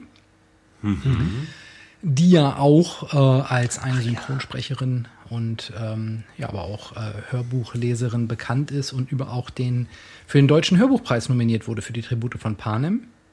Glaube ich auch alle drei Teile mittlerweile als Filme umgesetzt, soweit ich weiß. War ja sehr erfolgreich, glaube ich, auch so um die 2010er Jahre herum sind die Bücher rausgekommen, dann auch gleich die Hörbücher. Ich weiß gar nicht, wie ich dazu gekommen bin. Wahrscheinlich ist die Zielgruppe auch eher Jugendliche, denn die Protagonistin dieses Buches ist eine Jugendliche, nämlich Katniss Everdeen. Und ähm, die ganze Szenerie spielt also in einer dystopischen Zukunftswelt, in der, werden wir auch gleich nochmal in der, in, der, in der Hörprobe ein bisschen was von hören, also in Nordamerika, äh, in der Zukunft, ähm, die USA gibt's nicht mehr, stattdessen gibt es eben ein neues Land namens Panem, äh, in dem, äh, ja, das, das unterteilt ist in unterschiedliche Distrikte ähm, und es ist also eine sehr dystopische Zukunft. Äh, Und diese Katniss Everdeen lebt in einem dieser Distrikte, einem sehr armen Distrikt, äh, in dem es, äh, ja, in dem die Menschen hauptsächlich ähm, einfache körperliche Arbeiten erledigen und demzufolge auch alle hungern und ja, gesundheitliche Probleme haben und so weiter. Einmal im Jahr finden die sogenannten Hungerspiele statt in diesem Land, die Hunger Games.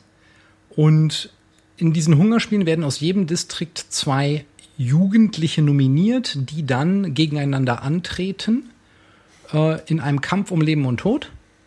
Und einer bleibt, eine oder einer bleibt am Ende übrig, alle anderen werden von den anderen jeweils getötet. Und wer halt übrig bleibt, hat Glück am Leben zu sein und dann bekommt auch dieser Distrikt, aus dem diese Person kommt, äh, für ein Jahr lang bestimmte Privilegien. Mhm. Das ist jetzt mal so in einer Short Version, die Tribute von Panem, vor allem der erste Teil. Die weiteren möchte ich gar nicht im Detail drauf eingehen, das ist viel zu umfassend. Jedes dieser Hörbücher hat 19 Stunden Spielzeit. Boah. Ich habe mir also die sind ja kompletten zwei, fast sind ja zwei Dreipot-Folgen. So, ja, genau. krass. Heute Genau. arbeiten wir dran. hat mich einfach total in den Bann gezogen.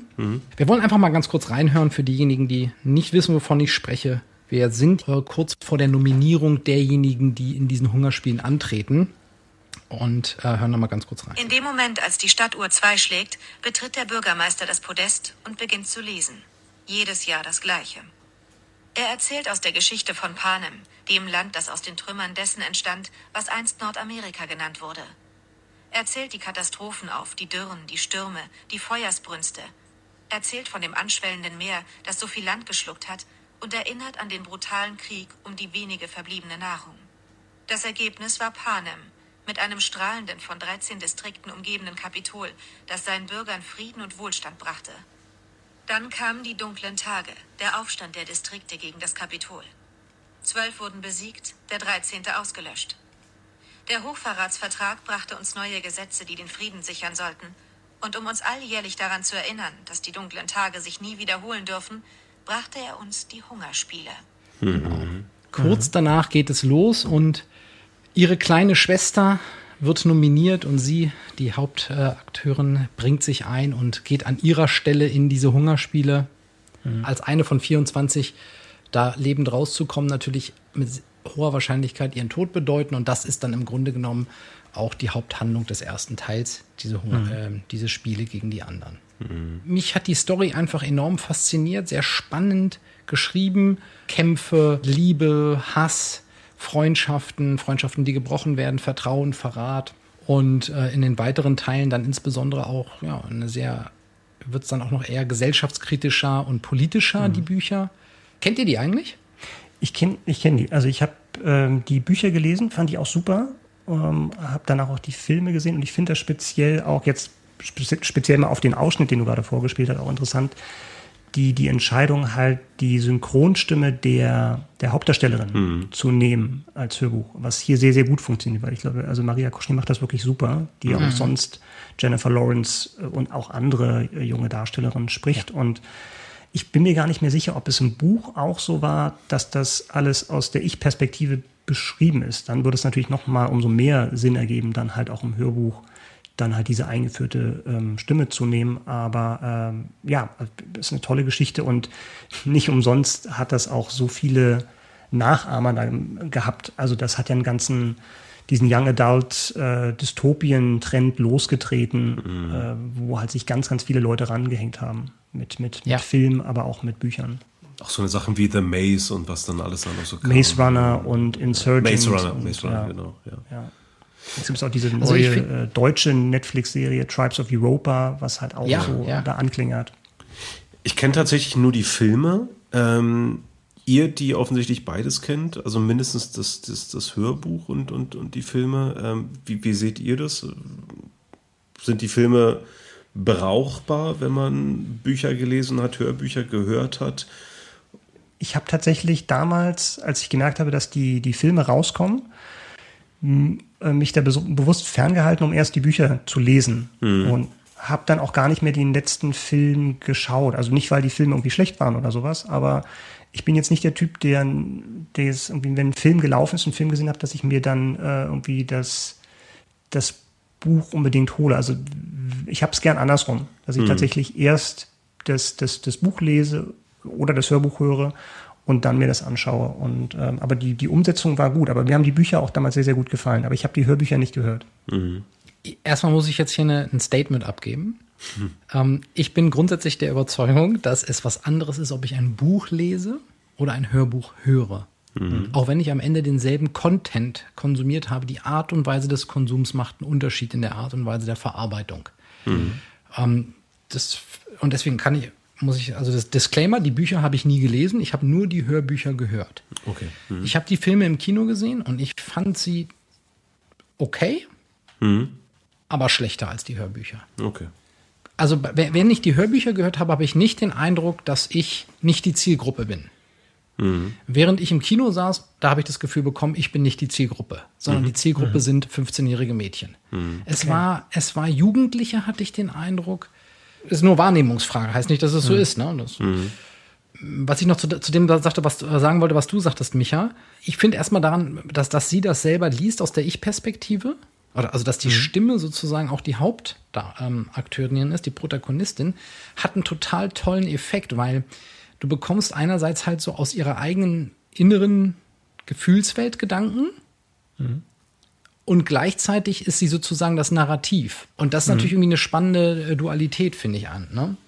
Ja, man muss ja auch sagen, dass das relativ stark kritisiert wurde, die Tribute von Panem. Also manche Stimmen waren tatsächlich in Richtung Plagiat unterwegs. Und haben gesagt, es gibt da wohl so einen, Japa- ja, einen japanischen Roman, der heißt Battle Royale, Ja. der auch verfilmt Filme, wurde. ja. Ja. Ja. Mhm. Und wo schon gesagt wurde, also dass die Parallelen so stark seien, dass äh, ja manche sehr lassen sich dann äh, hinzureißen und haben gesagt, das ist, ist, ist eigentlich nicht original. Mhm. Du hast die Filme gesehen, Daniel? Ich habe die Filme gesehen, ja. Und ähm, da schließe ich mich deiner Meinung an. Ich fand die okay. Aber äh, genau deswegen habe ich dich das gefragt, weil ich grundsätzlich ja auch eine ganze Menge mit Dystopien anfangen kann und, und äh, mich auch gerne in solche Geschichten reingrusel und deswegen überlegt habe, na, vielleicht äh, höre ich da mal rein. Also wenn ich irgendwann mal 19 Stunden Zeit habe. es Ähm, gibt auch eine gekürzte Version. Super, genau mein Ding. 42 Minuten. ja, genau.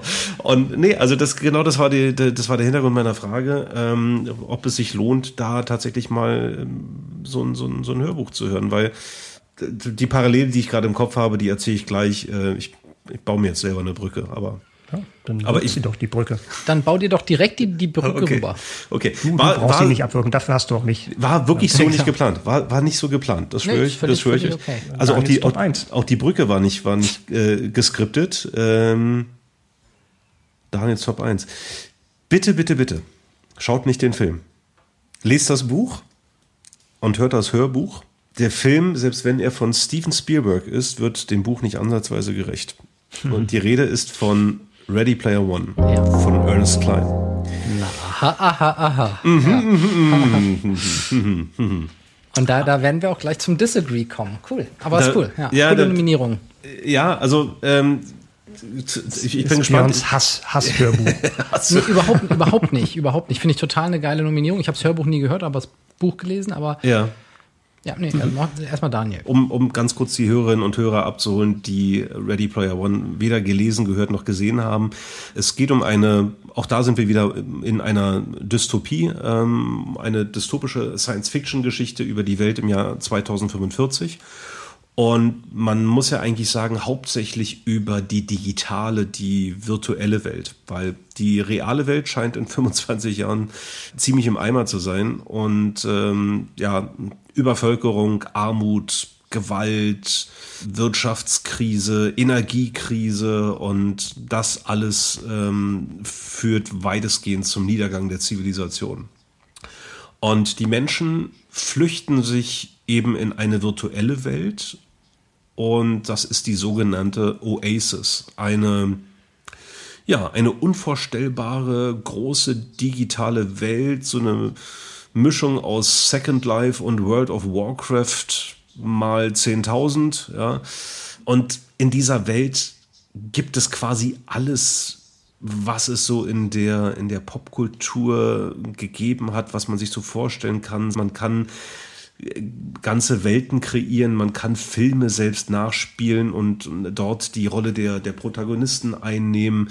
Man kann fremde Universen besuchen, spielen, chatten, shoppen, Filme angucken, also einfach alles, was sich irgendwie so digital darstellen lässt. Und die Story fängt damit an, dass der, dass der Gründer oder einer der Gründer dieser die, dieses Universums der Oasis verstirbt, James Halliday. Und der hat ähm, aber vor seinem Tod ein Videotestament vorbereitet und gibt der Welt ein Rätsel auf.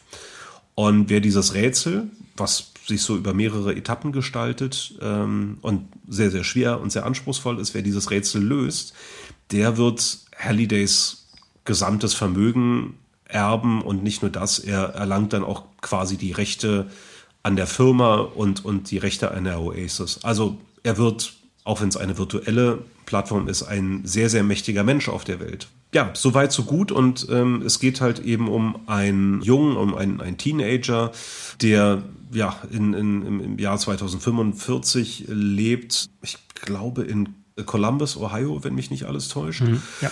Ja, er ähm, ist auch einer äh, von, von Jägern, also die, ähm, die Menschen, die in der Oasis versuchen, dieses Rätsel zu lösen und das sogenannte Easter Egg von, von Halliday äh, jagen, äh, nennen sich eben Jäger. Und naja, das, das versucht er eben und erlebt eben in der Oasis allerhand Abenteuer.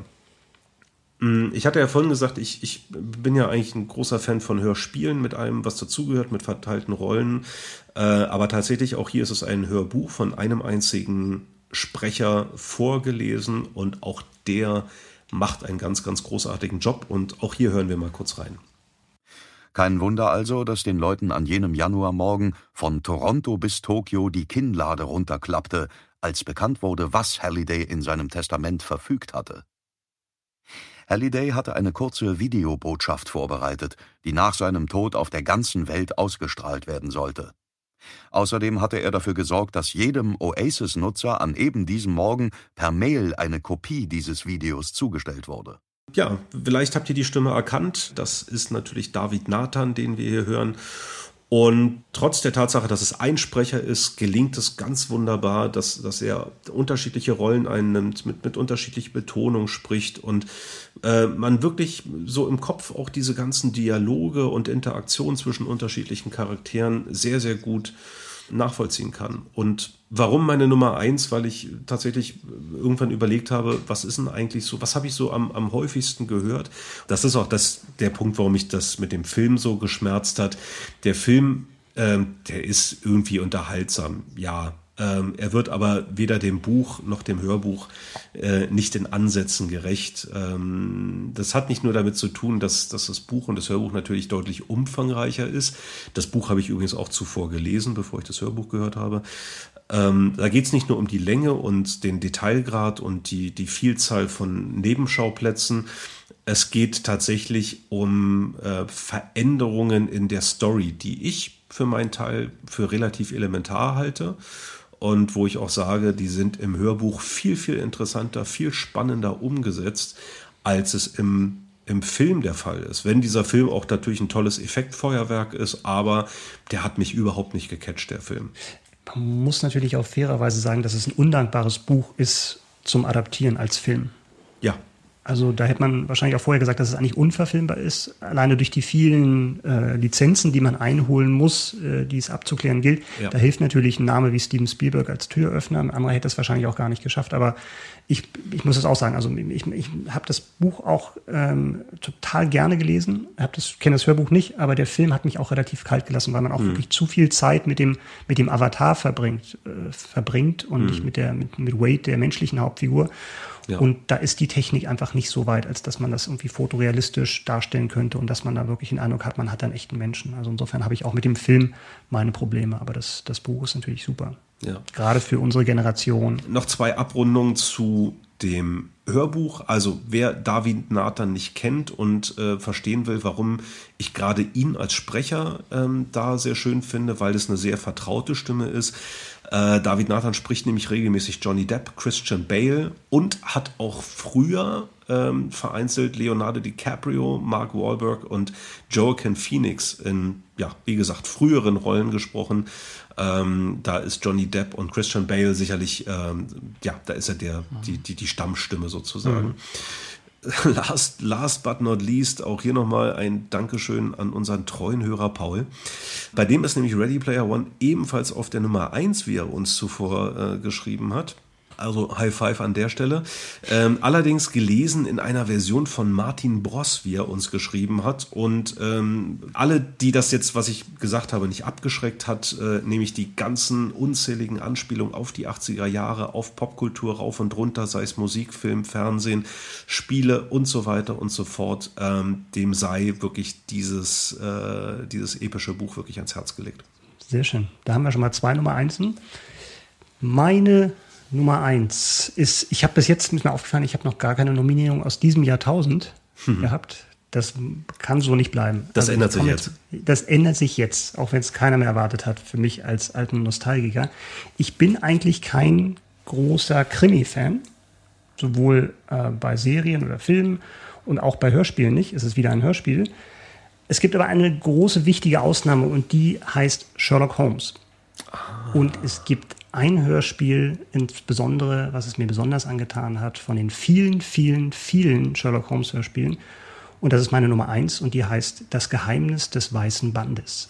Sehr schön. Eine WDR ähm, Radio Bremen Koproduktion aus dem Jahre 2016. Ja. Und ähm, es ist eine, eine, keine, keine Adaption eines äh, Sir Arthur Conan Doyle Originalromans, sondern ähm, wurde nachträglich geschrieben. Und das ist ja mittlerweile Public Domain. Das heißt, jeder, der Lust hat, kann eine Sherlock Holmes Geschichte äh, schreiben oder vertonen oder auch einen Film drehen.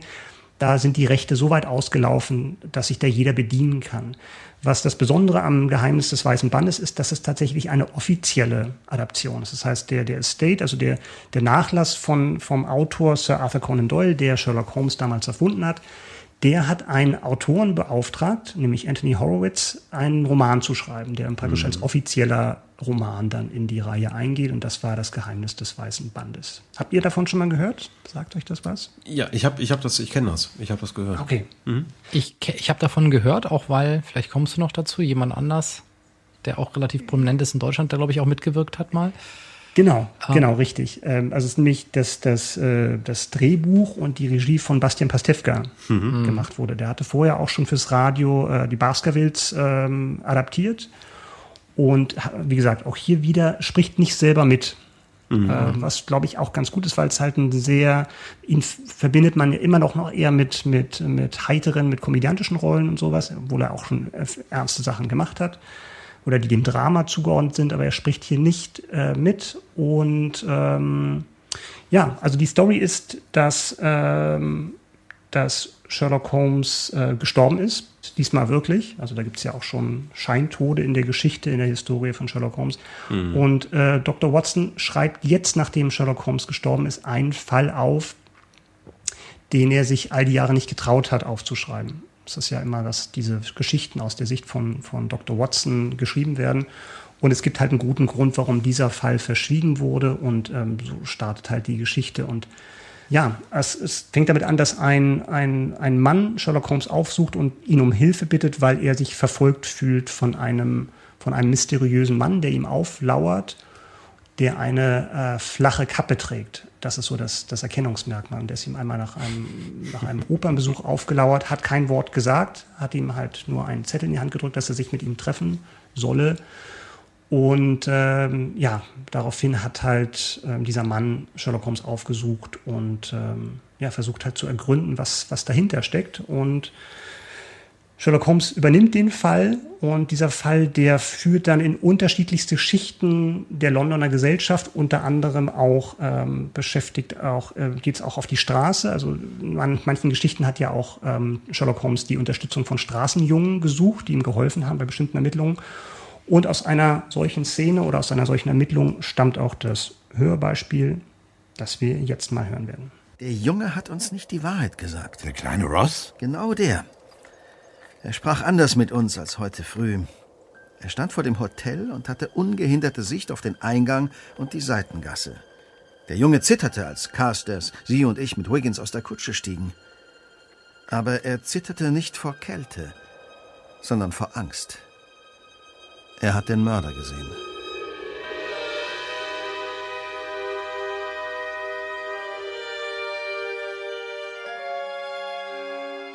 Ja, das soll erstmal genügen. Mhm. Und das war gerade Frank Röth als Sherlock Holmes. Eine super Stimme, die mir vorher gar nichts gesagt hatte. Mhm. Der halt äh, jetzt kein bekannter Synchronsprecher ist, oder aber, aber super besetzt wurde hier als Sherlock Holmes. Und ähm, ja, auch tolle Musik hier in dem Hörspiel, was mir besonders gefällt, ähm, halt das, ähm, das Orchester, was eingesetzt ist, also das, das WDR Funkhausorchester Köln.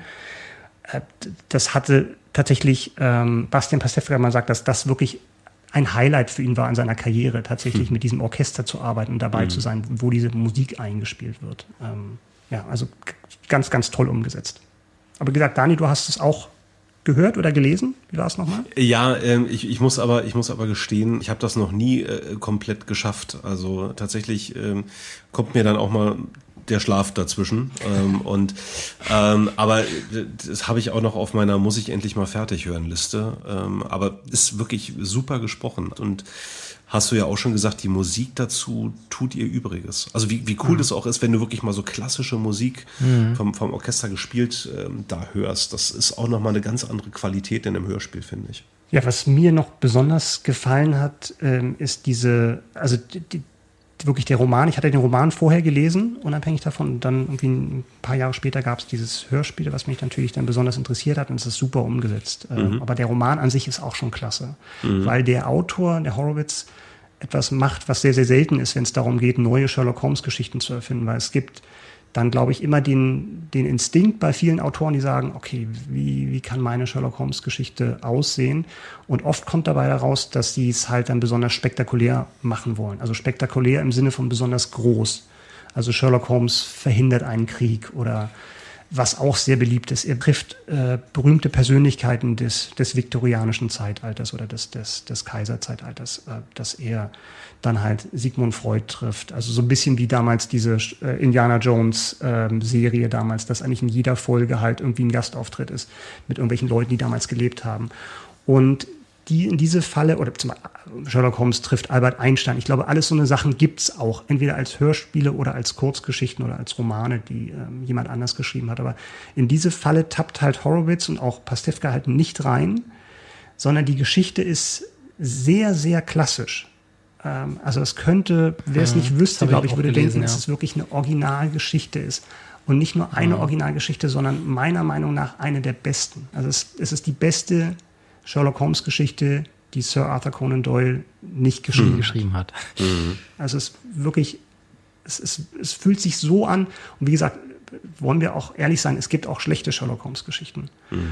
Und ähm, das ist wirklich hier ein ähm, Paradebeispiel, wie man es machen muss, ähm, wie man es machen muss. Und es, es wird auch richtig düster. Es wird richtig düster, es werden auch sehr ernste Themen angesprochen. Trotzdem hast du halt diesen Kriminalfall und wie ganz oft bei, bei, bei Sherlock Holmes Geschichten passen zwei Sachen, die eigentlich völlig unabhängig voneinander schienen, fügen sich irgendwie zusammen. Es gibt Verbindungen, die du vorher nicht gesehen hast. Und dazu halt umgesetzt halt mit tollen Sprechern, mit tollen Soundeffekten, mit grandioser Musik. Und das ist, kann ich wirklich nur jedem empfehlen, wer, wer was für Sherlock Holmes übrig hat, wer für spannende Geschichten, wer was für Hörspiele. Und ich habe jetzt tatsächlich drei Hörspiele ge genannt bei meinen Top 3. Das ist kein, kein, kein Zufall, weil es wirklich ein Genre ist, was mir besonders am Herzen liegt im Vergleich zu Hörbüchern, die ich auch höre, aber Hörspiel ist doch nochmal für mich was Hm. anderes, wahrscheinlich auch eine Prägung durch die Kindheit. Auch die Tatsache, wie, dieser, wie dieses Hörspiel Rückblenden einbaut, ist wirklich genial gemacht. Also sowohl soundmäßig als auch vom, vom, vom Schnitt her. Das ist wirklich äh, ganz großes Kino und halt in, in diesem Fall halt für die Ohren. Die Begeisterung liegt hier in der Stimme. Aber das, Das ist auch, kommt das, an, das, das ist, äh, ja, das ist auch schon steckt wieder eine an. total, das ist schon wieder eine total schlimme Folge. Also nicht nur, dass wir zeitlich heute komplett eskalieren. Wir machen äh, heute, das hatte ich ja vergessen zu sagen, wir machen heute eine Doppelfolge. ja, genau. Das In, in Hörbuchlänge. Ähm, und, und, äh, aber, Ungekürzte Version hier heute, ne? Nee, aber ich, ich nehme ich nehm schon, wieder- ich nehm schon wieder Anregungen mit, die ja irgendwie für, eigentlich für zwei Leben reichen. Also ich weiß gar nicht, weil ich das alles dann endlich mal zu Ende hören und nachholen muss. Und äh, jetzt will ich auch die Tribute von Panem hören und, und Elke Heidenreich und weiß nicht was alles. Ähm, also ist schon wieder, ist schon wieder echt schlimm heute, was ich. Äh, Das ist, das ist ganz schlimm, ja. Ich bin immer noch am Abarbeiten von Kinofilmen aus ähm, irgendeiner der ersten Folge, von, Bösewicht. Aus der ersten Folge, genau.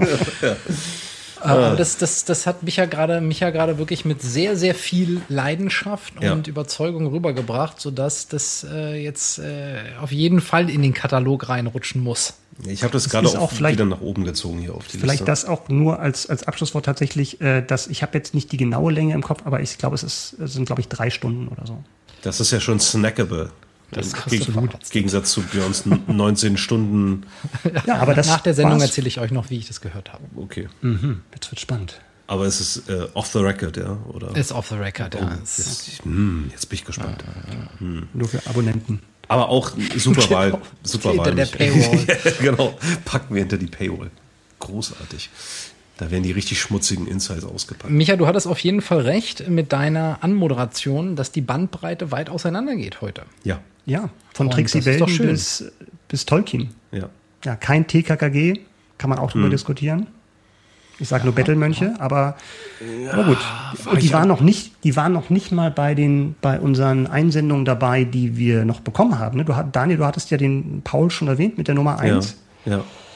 der eine andere Version von Ready Player One da hatte. Mhm, Äh, genau. auf Platz 2 kann ich auch noch kurz sagen, äh, Ja. Blackout von Marc Ellsberg, Ja. gelesen von Steffen Groth. Mhm. Übrigens Zehlendorfer, Steffen Groth. Hallo Was willst, du- was willst du denn damit sagen?